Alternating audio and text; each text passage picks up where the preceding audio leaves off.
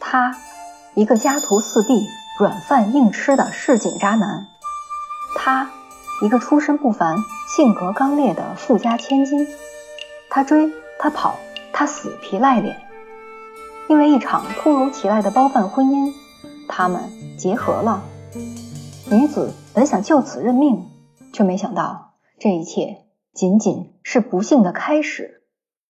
本期节目也是主题《悲喜人生》的第二篇内容，我带来了《聊斋》版的《杜十娘陆沉百宝箱》，一篇集狗血和爽文于一体的抓马故事。故事的前半段是癞蛤蟆强吃天鹅肉，令人咬牙切齿；后半段。却是渣男作茧自缚，搬起石头砸自己的脚，令人拍手称快。接下来，就让我们穿越去到几百年前的五岳之首泰山，走进云翠仙的故事。贾桂香见色起意。有个叫梁有才的男子，他原籍山西，因为一些原因流落到了山东济南。梁有才无妻无子。家中也没田产，整天就靠挑着担子到处走街串巷，做些小买卖谋生。四月初一这天，泰山香火极旺，到处都是结伴朝山进香的人。梁有才也跟着村里人一起登上了泰山。他来到大殿前，只见在受戒皈依的清信士和女居士带领下，足足有上百名男男女女跪立在神座之下。他们双手合十，眼睛盯着神案上的香柱，正在虔诚的行跪香礼。梁有才将跪拜的信众扫视了一周，发现其中有位十七八岁的年轻女郎，长相十分貌美，一下子就喜欢上了。他假装成香客，找个靠近女郎的位置跪了下去，接着便装出一副膝盖无力的样子，把身子一倒。用手摸上了女郎的脚，女郎回过头看了梁有才一眼，似乎有些生气，挪动膝盖跪远了一些。梁有才也跟着跪了过去。他等了一会儿，又把手伸向了女郎。这下女郎察觉后，竟直接站起身走出了店门。女郎前脚刚离开，梁有才后脚就追了出去。他本想寻着对方的足迹，却不知道人去了哪儿。眼见希望破灭，梁有才的心中闷闷不乐，只好拖着步子往山下走。下山途中，梁有才又遇见了女郎。只见对方跟在一位老妇人身边，看起来似乎是母女。他加紧步子追了上去。此时。两人正一边赶路一边讲话，老妇人对女郎说着：“你能来参拜泰山娘娘，这是件大好事儿。咱们家没有弟弟妹妹，希望娘娘能保佑，帮着找一个称心如意的女婿。他也不必是什么贵公子、父王孙，只要孝顺就好。”梁有才暗自窃喜，他慢慢靠过去和对方搭话，原来。老妇人自称姓云，女郎是她的女儿，叫翠仙。他们的家就在四十里外的西山。打听情况后，梁有才先是开口：“大娘，这山路本就难走，您走路这么费力，妹妹的身子又这么纤瘦，这样下去得什么时候才能到家？”老妇人回答：“今天天已经晚了，我们等下。”就在他舅舅家住。梁有才接着说：“刚才我听您说要招个女婿，也不嫌对方贫贱，我正好没结婚，您看我怎么样？”求姻缘，强牵红线。老妇人转头问问女郎，女郎没有应答，接连又问了几次后，女郎这才开口：“梁有才是个寡妇的人。”他的行为轻浮放荡，又反复无常，女儿不能给这种人做妻子。梁有才一听女郎的话，当场就表起了忠心，不仅说自己是个老实人，还信誓旦旦的对着太阳立下誓言。老妇人非常高兴，竟然就这样答应了。女郎很不高兴，当即就变了脸色。老妇人打定主意，见女儿这样，就拍了拍她，表示抚慰。梁有才见状，也跟着殷勤了起来。他从口袋里摸出些钱，雇了两个山兜子，抬着母女二人下山，自己则像个仆人那样走路跟在边上。一旦碰上颠簸狭窄的地方，就喊住兜夫，让小心点儿，不要晃荡，表现得十分关心。过了一阵儿，他们来到一处村舍，老妇人邀请梁有才一起到女郎舅舅家。走到门口，舅舅和舅母出来迎接。老妇人叫声哥哥嫂子，接着便打起了招呼：“这位是梁有才，我刚招的女婿。泰山娘娘保佑，今天是个好日子，咱们也不用再挑其他时间了，晚上就把喜事办了。”舅舅听到消息也很开心，不仅布置了新房，还端出美酒佳肴招待梁有才。等到一切准备就绪，盛装打扮的翠仙走了出来。两人正式结拜为夫妻。礼成之后，老人们便催着一对新人入了洞房。洞房内，翠仙看着梁有才：“我本就知道你是个不义之人，迫于母亲的命令，才会这样随随便便的嫁给你。如果你今后能够改邪归正，好好做人，那咱们两个也不是不能相伴到老。”梁有才。只是唯唯诺诺的应着。第二天一早，老妇人告诉女婿，让他一个人先回家做些准备，母女两个随后就过去。防家贼无防盗寇。梁有才回到家，收拾好房间，扫了院子。老妇人果然带着女儿过来了。他们走到屋里一瞧，房间内竟空空荡荡，完全没有过生活的样子。老妇人见这情形，便开了口：“这样可怎么过得下去？等我速速回家一趟，稍微给你们一点帮助。”说着就离开了。第二天，果然就有些男男女女送来了衣服、被子和各种的生活用具，东西多的堆满了一整个房间。他们也没有吃饭，只留下一位婢女，余下的全走了。自此之后。梁有才的家里虽说没有金山银山，但也过上了衣食无忧的日子。他本人更是坐享温饱，整天的结交些地痞无赖，聚在一起就知道喝酒赌博，也不再挑着担子卖货了，毫无进取之心。等到家里的财物输的差不多了，就开始偷拿妻子的首饰换取赌资。翠仙劝过梁有才，可他不但不听。反而摆出一副不耐烦的架势，没办法，翠仙只好整天的看着首饰匣子，像防贼一样的防着梁有才。有一天，梁有才的赌友到家里来找他，他们偶然窥见了翠仙，一个个都很惊讶，其中就有个人用半开玩笑的语气说着：“你的家里守着金山银山。”明明就是个大富大贵的人，怎么还整天的为钱发愁呢？梁有才问他为什么这样说，那人回答：先前看你的夫人实在是天仙下凡一般，如此的美貌与你的家道并不相称。如果把她卖到有钱人家做个小妾，可得百金；如果卖到妓院去，可得千金。你说说。你明明就有千金在手，又怎么会发愁没有赌资呢？梁有才嘴上没说什么，心里却默默的认同了。他从外面回来后，就开始对着妻子长吁短叹，动不动就抱怨日子穷的过不下去了。翠仙没搭理他，他就变本加厉的拍桌子、摔筷子、摔勺，指着婢女破口大骂，变着法儿的。做出种种的姿态，负心人绝情卖妻。某天晚上，翠仙打了些酒，和梁有才对饮。他忽然开口说：“郎君因为家里穷，每天着急上火。我既挡不住穷，又不能帮你分忧，作为妻子，怎么会不愧疚？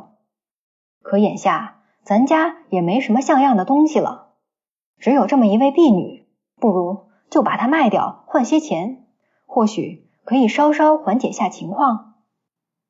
梁有才摇了摇头，他能值几个钱？两人继续喝了一阵儿，翠仙又说：“我对于郎君还有什么不能支持的？只是现在能想到、能办到的法子都用尽了。家里这么穷，就算是我死心塌地的跟你过一辈子，咱们夫妻也不过是一起受上百年的苦，又能有什么转机？不如干脆……”把我卖到一户有钱的人家，对方得了人，郎君也能收到钱，卖出的银两应该也比婢女要多些。翠仙的这番话正中了梁有才的下怀，他故意装出一副惊愕的样子：“娘子何至于如此啊？”翠仙却再三坚持，面上也十分的严肃认真。梁有才这才露出了笑容。但嘴上还是说着：“你容我再想想。”他根本就不需要考虑什么，心里头一直惦记着独有的画：卖给有钱人做妾可得百金，卖到妓院可得千金。于是转头就联系了一位宦官，打算把翠仙卖到官府的妓院去。宦官来到家里看人，一见翠仙就十分的满意，恨不得当场把人买走。宦官给了梁有才八百贯钱，双方正式定下契约。分别在即，翠仙提出了一个请求：我的母亲因为女婿家里穷，心里头放不下，常常挂念着。如今咱们既然断了夫妻情缘，那我说什么也得回家一趟。况且当初成亲也是遵从母亲的意思，现在要分开，又怎么能不告诉他一声呢？梁有才担心老妇人会从中阻碍，翠仙告诉他，这件事本就是我自愿的，保证不会出差错。他这才同意了。自作孽，人人喊打。两人走了大半夜，才算是到了娘家。这是梁有才第一次来翠仙家。他们敲开了宅子的大门，里面是建造精美的楼舍。穿插在楼舍间的是来来往往的婢女和家仆。梁有才和翠仙成亲后，每每打算上门拜见，都被阻止了。虽说做了一年多的女婿，却从来没有到过岳母家。他被翠仙的家世吓到了，开始担心这样的大户人家不会甘心让女儿被卖到妓院去。在翠仙的引领下，他们登上了宅子的二楼。推开房门，老妇人见到出嫁的女儿突然回了娘家，十分意外。你们两个怎么过来了？翠仙恨恨地说：“我当初就说他是个不义之人，如今果然没有看错。”只见他从衣服内掏出了两锭金子，啪的一声放在桌上。这钱幸亏没有被无耻的小人骗走，现在就拿回来还给母亲。这到底是为什么呀？老妇人惊讶的问。翠仙告诉母亲：“因为梁有才马上就要把我给卖了，所以我要这金子也没用了。”他接着就指着梁有才的鼻子骂道：“你这个忘恩负义的豺狼鼠辈！当初你挑着担子，满脸满身的尘土污垢，活脱脱的一副鬼样子。结婚时也是满身的汗臭气，身上的污垢掉下来。”都能把床压塌了，手上脚上的皴裂足足有一寸厚，真是整夜的叫人恶心。可自从我进了你家门，你才能够每天坐享三餐，脱掉这一身的鬼皮。今天咱们就当着母亲的面，你说说我可有半句的谎话？可曾冤枉了你？梁有才哑口无言，他低着头，连大气儿都不敢喘。翠仙接着说。我自认没有清晨的美貌，进不了大富大贵的人家，但嫁给你这样的男子，也还是足够匹配的。你说说，我到底是哪亏欠了你？当初的海誓山盟全不作数，只为了区区几百贯的铜钱，竟然连一点夫妻情分都不念。我是盖不起房子，还是买不起田地？瞧瞧你这一身的贱骨头，这副乞丐的样子，终究不是能白头到老的人。翠心把话说完，家里的婢女婆子就一起凑了上来，他们将梁有才团团围住，也跟着一起唾骂起来。众人都说，如此忘恩负义的男人，还跟他多讲些什么？不如直接杀了。梁有才怕极了，跪在地上连连的磕头道歉。一个劲儿的说自己错了。翠仙带着怒气，卖掉结发妻子就已经是罪大恶极了，但这还不是最残忍的，你竟然还要把枕边人送到妓院去做妓女。翠仙的话还没讲完，在场的人就已经目眦尽裂，愤怒到了极点。他们抄起尖锐的发簪、剪刀，就朝着梁有才的肋下和脚踝齐齐的刺了过去。梁有才哭喊哀嚎着，求大家伙饶他一命。翠仙喊住了众人，今天可以暂时放过他。梁有才即便是不仁不义，我也不忍心看他这副样子。说完，就领着众人走下了楼。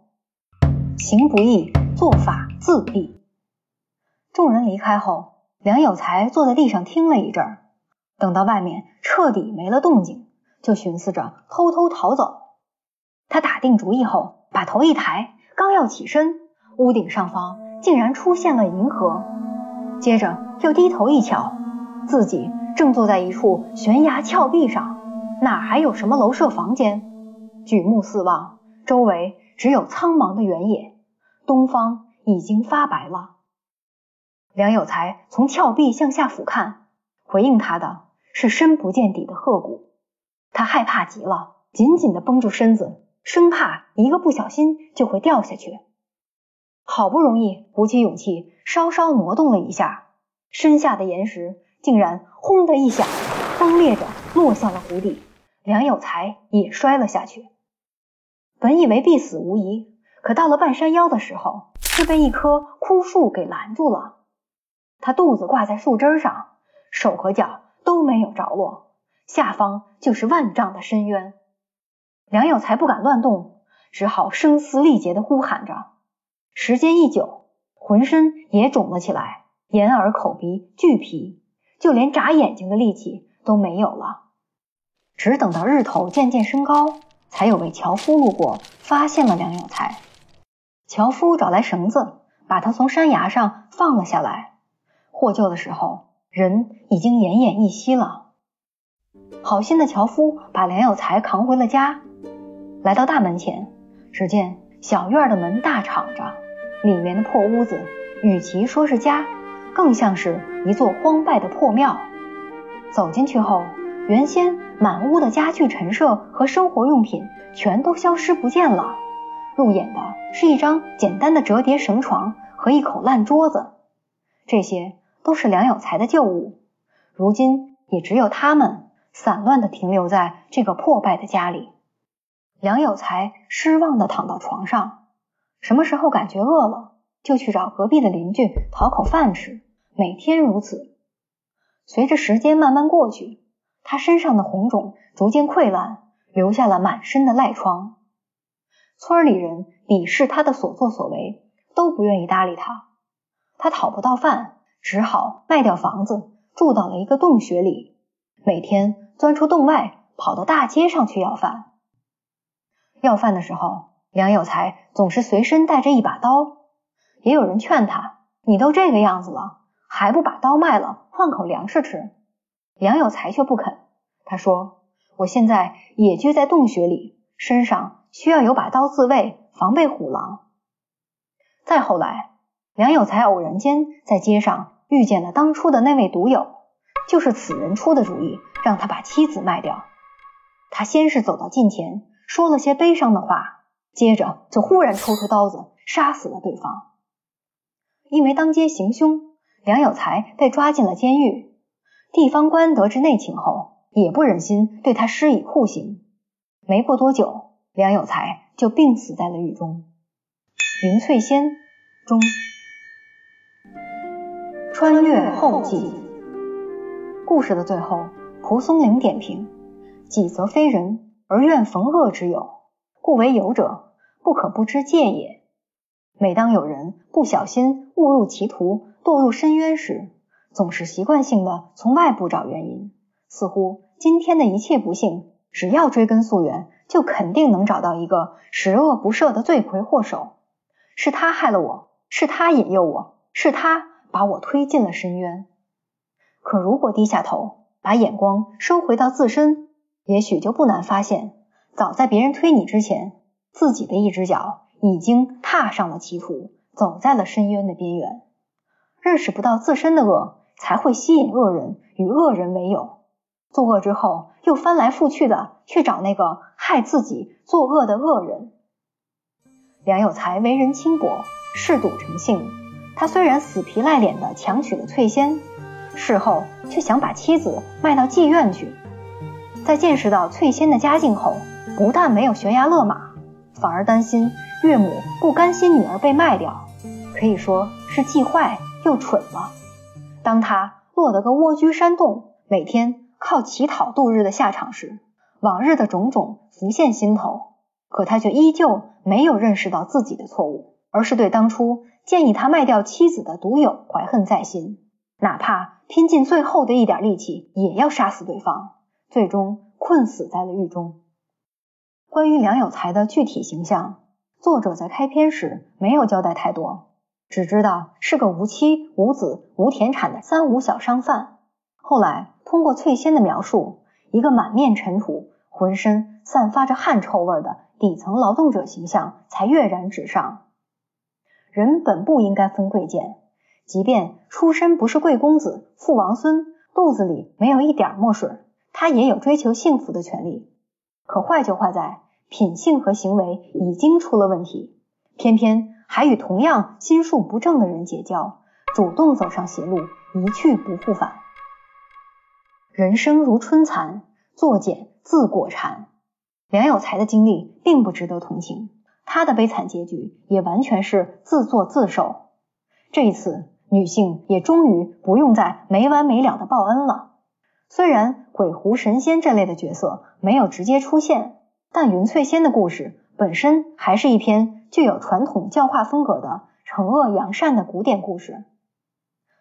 云翠仙母女的出现，伴随着四月朝拜泰山娘娘这一事件，而后。又连人带房子的凭空消失，这从侧面证明了他们并不是凡人。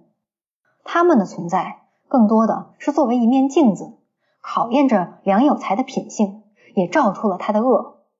这样有些神话或者说虚化的女性人物处理，正如蒲松龄本人点评，是为了规训和劝诫广大的男同胞，要他们好好做人，行善积德，多行不义必自毙。故事的创作背景是四百多年前的古代封建社会，在今天，诸如包办婚姻、贩卖人口这样的行为已经被摒除在了法律之外。话已至此，如果我们一味的将眼光锁定在封建包办婚姻和女性权利不自主的层面，按照网络上的一些观点，这样的批判行为相当于拿着今天的滤镜来衡量过去的文学作品，既不公平也不实际。以上观点我们暂且不谈，不妨先来看看百度百科上一段对云翠仙的故事评价。在封建社会，婚姻是父母之命。如果一个女子嫁给心术不正的男人，古人会称这样的人为匪人。匪徒的匪，通是非的非。云翠仙被随便嫁给了一个市井无赖，而她遭遇这样的不幸，却能够机智的掌握命运，最终摆脱了不幸的婚姻。翠仙的坚强聪慧，对于我们今天，特别是对女性朋友，仍然有启发。这段话的前半部分指出了封建社会的包办婚姻情况和文言文原文中“非人”一词的解释，而后半部分对于翠仙的评价和解读，不但与作者的初衷格格不入，甚至可以说是胡颠乱倒、指鹿为马了。己则非人，而愿逢恶之友。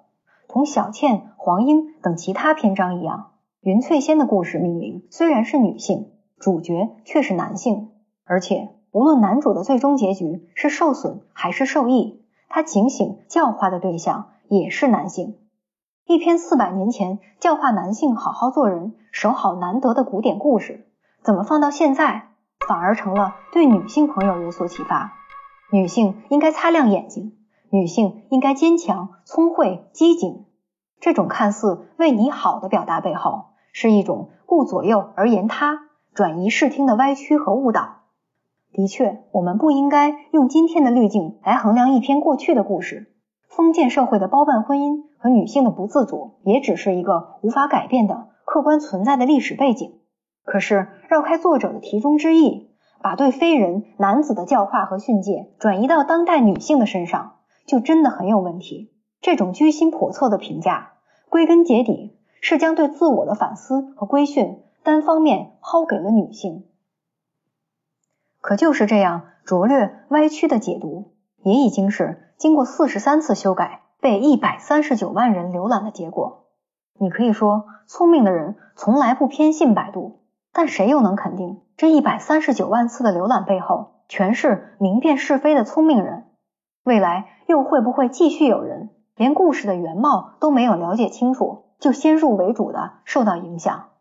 古代的封建社会虽然走远了，但是对古典文学作品无脑的、空洞的批判。赞扬和歪曲依旧层出不穷，正因如此，才需要我们不断的去打破滤镜，对无法改变的过去，对承接着过去走向未来的现在进行一场彻底的祛魅。